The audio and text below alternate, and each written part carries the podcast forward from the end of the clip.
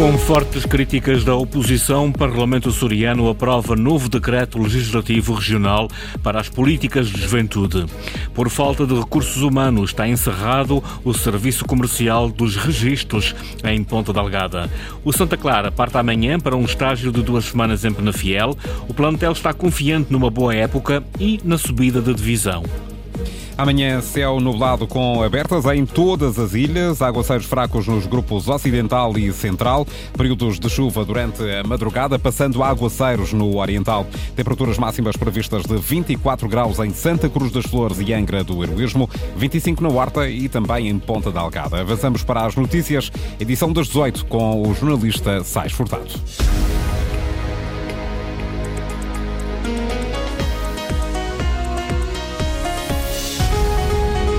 Com fortes críticas da oposição, foi aprovado o novo decreto legislativo sobre políticas de juventude na região. A discussão agitou esta tarde a sessão plenária do Parlamento açoriano. Inês Linhares Dias.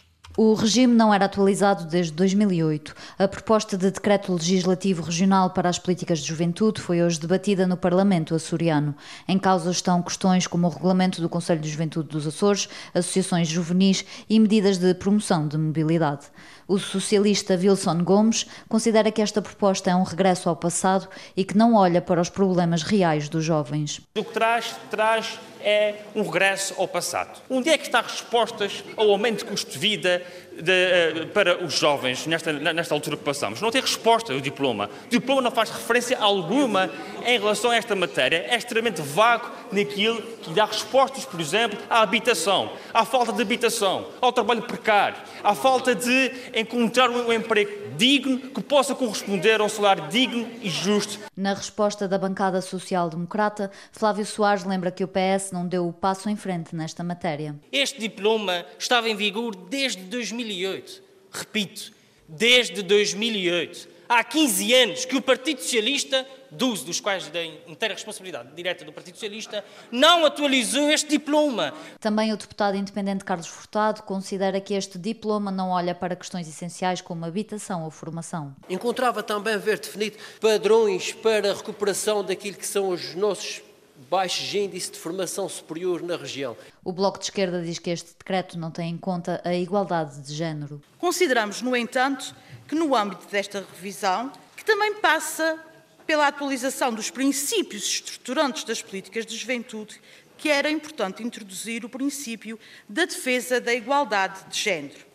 A secretária responsável pela tutela, Maria João Carreiro, diz que este decreto tem uma ação limitada que, independentemente das questões, são transversais à juventude, gostaria de esclarecer desde logo em, em, por duas vias. Primeira via, não está no âmbito deste diploma, não estamos no âmbito de, de, de um DLA, de regional, em que promove o regime jurídico para as políticas de juventude. E, portanto, não está aqui no âmbito de discutir as políticas nem da habitação, nem as políticas do aumento de custo de vida, nem o impacto da inflação numa família. Não é isso aqui em questão. A governante respondeu ao Bloco dizendo que o Governo tem uma direção regional direcionada à promoção da igualdade. Deputados da Comissão de Ambiente e Energia da Assembleia da República estão de visita aos Açores. Ontem estiveram na Ilha Terceira. Hoje já reuniram com os presidentes do Governo e do Parlamento açoriano. Esta tarde estão de visita à Universidade dos Açores, na Horta. São contactos para apurar os problemas da região e contribuir para soluções que envolvam o Parlamento Nacional. Luís Branco. Perceber as características da ultraperiferia, saber dos problemas dos Açores no ambiente e na energia, olear entendimentos entre deputados das suas propostas e preocupações. São estes os objetivos da visita da Comissão de Ambiente e Energia da Assembleia da República Três Ilhas dos Açores, Terceira, Faial e Pico. É importante que todos os protocolos, todos os procedimentos possam ser o mais oleados possível. E por isso também é importante virmos aqui entendermos quais são uh, o conjunto das iniciativas do Governo ou da Assembleia Legislativa que estão pendentes, uh, das futuras que se esperam, para que nós possamos também acompanhar. Tiago Bradão Lucas, Presidente da Comissão Especializada. Estes entendimentos podem ir mesmo para matérias sobre a classificação e a gestão do mar e dos seus recursos. Relativamente à classificação de áreas protegidas, é importante que elas aumentem, que elas sejam equilibradas também com as necessidades das populações. Sabemos que a classificação ou os diversos níveis de classificação que existem, eh, também um conjunto de uh, constrangimentos para a população, é normal, mas também temos que entender que só através da classificação uh, e, e, do entendimento que as reservas naturais, os monumentos naturais, uh, o Natura 2000 e todos os conjuntos de classificações levam também a oportunidades, oportunidades no turismo, oportunidades também de emprego para muita gente e, por outro lado, e acima de tudo, de proteção de um território que está aqui no meio de três placas continentais e que acaba por ser uh, tão fundamental. Amanhã, os deputados da Comissão do Ambiente e Energia da Assembleia da República irão estar na Ilha do Pico de visita ao seu sistema de processamento de resíduos. Está encerrado o serviço comercial dos registros em Ponta Delgada. O aviso colocado no local da retirada das senhas é claro, o encerramento é por falta de recursos humanos. Não há previsão de reabertura do serviço.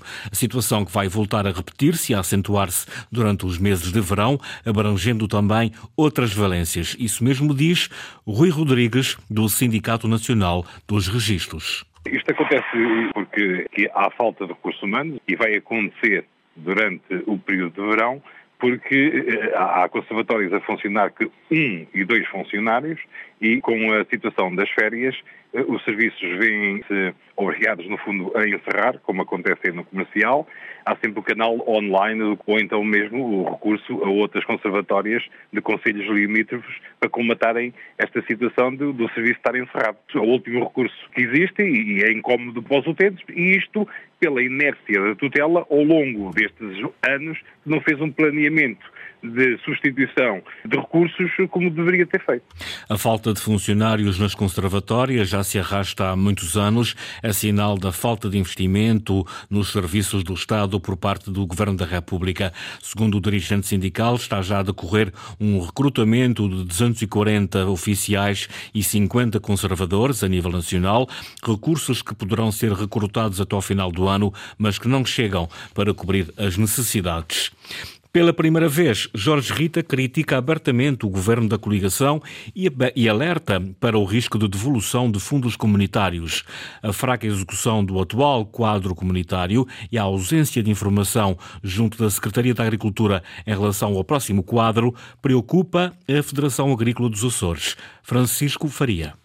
Faltam dois anos para o fim do atual quadro comunitário e a execução no setor agrícola nos Açores está ligeiramente acima dos 50%, avesa a Federação. Já há muitos anos não havia alguém da União Europeia chamar tanta atenção para a região para a fraca execução do quadro comunitário de apoio e é esse registro que nós queremos dar.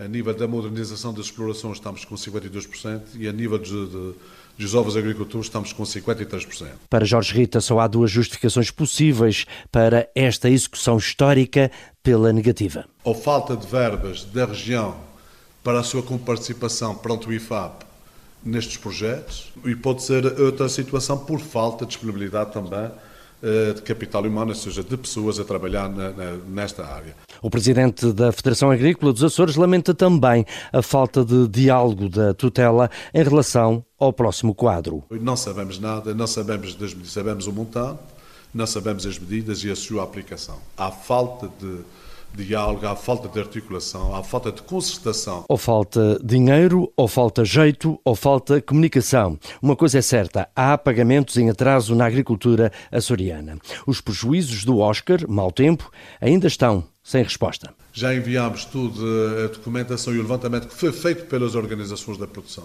E da parte da Secretaria até hoje não tivemos qualquer tipo de resposta. Por pagar também estão os apoios às associações por serviços prestados.